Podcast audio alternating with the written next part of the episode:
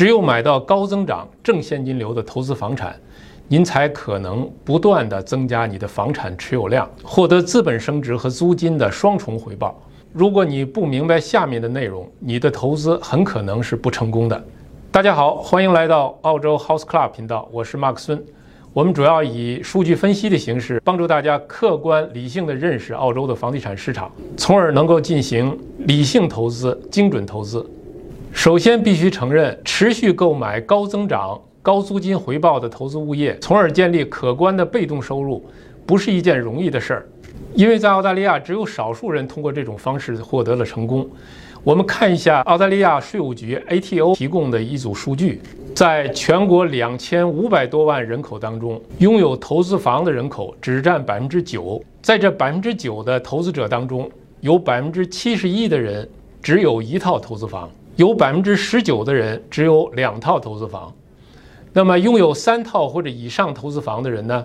占总人口的比例是百分之零点九，也就是说，在一百个人当中，只有一个人拥有三套或者以上的投资房，大多数人是止步在一套或者两套投资房。那么这件事儿难在什么地方了呢？我要跟大家说，买投资房这件事情，找房子不难，贷款不难，买房子过程也不难，最难的呢，就在于您对投资房地产这件事情的认识，或者叫做认知。你的认知直接决定了你的投资是成功还是失败。如果解决了认知问题，那么后边所有的问题都会变得轻松简单。那么在认知问题上都有哪些常见问题呢？首先，你购买投资房的目的是不是明确？这个看似简单的问题，其实大多数人都是在这上面出了问题。有人会说，目的当然明确了，就是为了赚钱呢。那么这个回答呢是没有错的，但大部分人所犯的错误是，当你进行买房决策的时候，又加入了很多个人的喜好或者偏好。比如呢，有人会说，哎呀，这个房子的颜色我不喜欢，对吧？我喜欢某某种颜色的。也有人说呢，我不喜欢它的车道啊，我不喜欢它的围墙。一旦加入这些个人喜好的话，你就会发现找到一个理想的投资房就变得非常的困难，而且往往呢，你的个人的偏好会偏离你的买房子的目的。也就是说，虽然你想的是以增值和租金作为你的投资房产的目的，但是实际操作的时候呢，并没有以此为唯一的依据。好房子谁都喜欢。或者说呢，每一个人呢都有自己喜欢的房子和不喜欢的房子，但是呢，这个呢和你买投资房是一点关系都没有，它是不同的标准、不同的目的，所以呢，不要把你喜欢和不喜欢和你买投资房混为一谈。所以你买投资房的时候，你的依据只有一个，就是什么呢？就是数据。这一点呢非常重要。那么怎么样去解决这个问题呢？你首先呢需要问问你自己：如果一个房子它能够升值，回报也高，真正的能够达到高增长和正现金流这个标准，但是这个房子不属于你喜欢的类型，你是不是能够做决策把它买下来？如果你接下来要购买的投资房产都是属于你不喜欢的这种类型，你是不是能够愿意连续买入持有？这就是你要过的第一关。第二，你是不是把描述当成了数据？比如说这个房子环境有多好，它离交通有多近？附近有多少个学校？离商场有多近？有多方便？有有多少个公园？有多少个运动场？你是不是把这些当成了数据？我要告诉你，这些呢，它不是数据，它只是对这个房子的一个描述，而且这些呢，和它能不能够升值，能不能够获得高租金，是一点关系都没有。因为这些呢，虽然都是它的优点。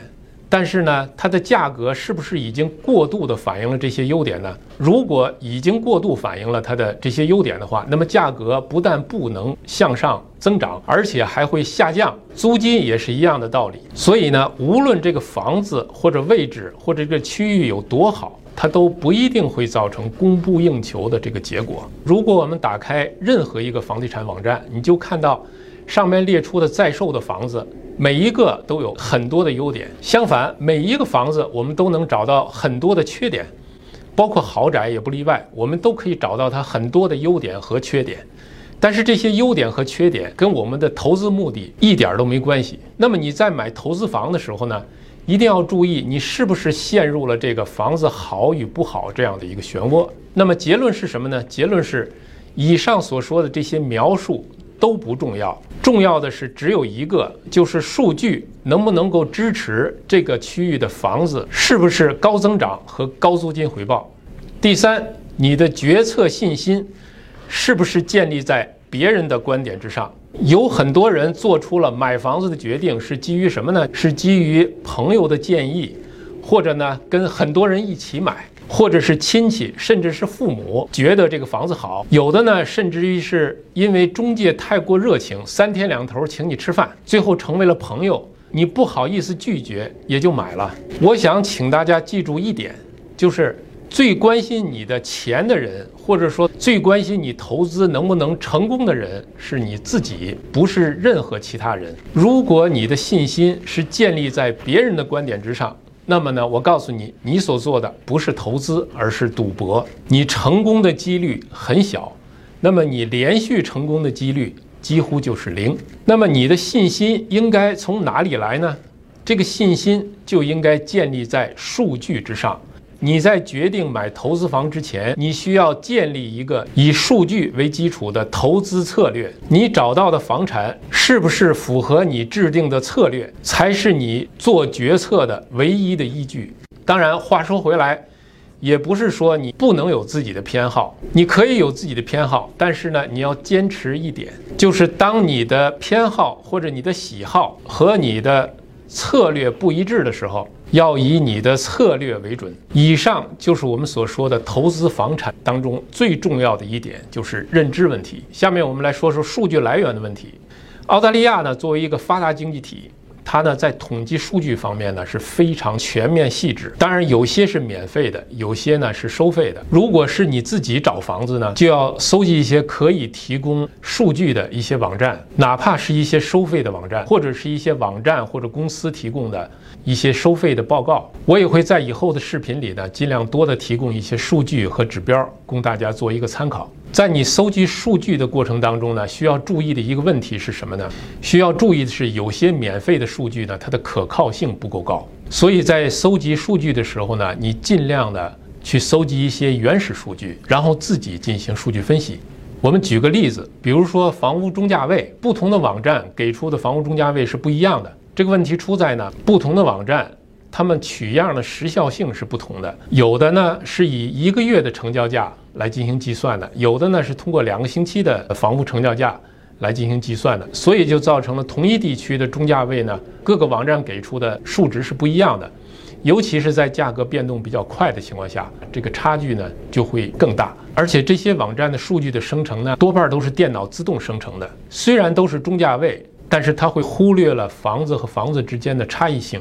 所谓的原始数据呢，就是需要你在网站上去找到实际成交的房屋的价格，然后呢，你用这些价格自己去计算房屋的中价位。这个就是你用原始数据做的数据分析。这个数据呢是很准确的。如果您有时间、有精力、有数据分析能力，那么呢，搜集这些数据，进行一些数据分析。那么呢，对你选择投资房是非常有帮助的，而且只有这些数据才能构成你对这个房产投资决策的一个强有力的依据。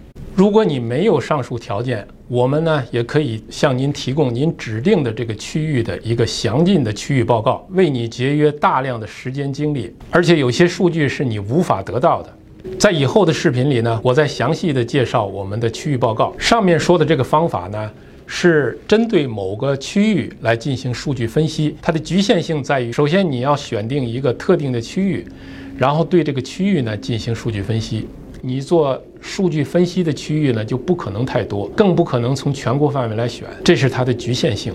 所以另一个办法呢，就是求助于像我们这样的买家代理公司。我们是将大量的原始数据搜集到一起，做成数据库，然后按照不同的指标，在全国范围内去搜索，找出全国范围内的，或者说某个指定范围内的表现最好的。区域，然后再从这个区域当中选出最符合投资标准的房产。我们所做的工作是帮助买家在全国或者特定的范围内买到最理想的投资物业。所以呢，我们叫买家代理。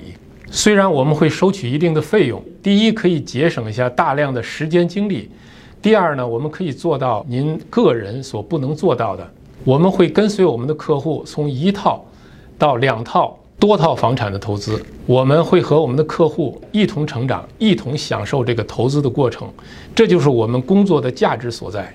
顺便说一下，我们这个团队与众不同的一点，就是我们这个团队的成员不单是为买家服务，我们同时也是房产投资者。我们选出的房源会优先推荐给客户，如果客户不满意，我们就会把它买下来。这是我们设定的我们这个团队工作的一个机制。有这个机制在，它保证了我们在选区域、选房产的时候，为顾客选房就像为我们自己选房一样认真负责。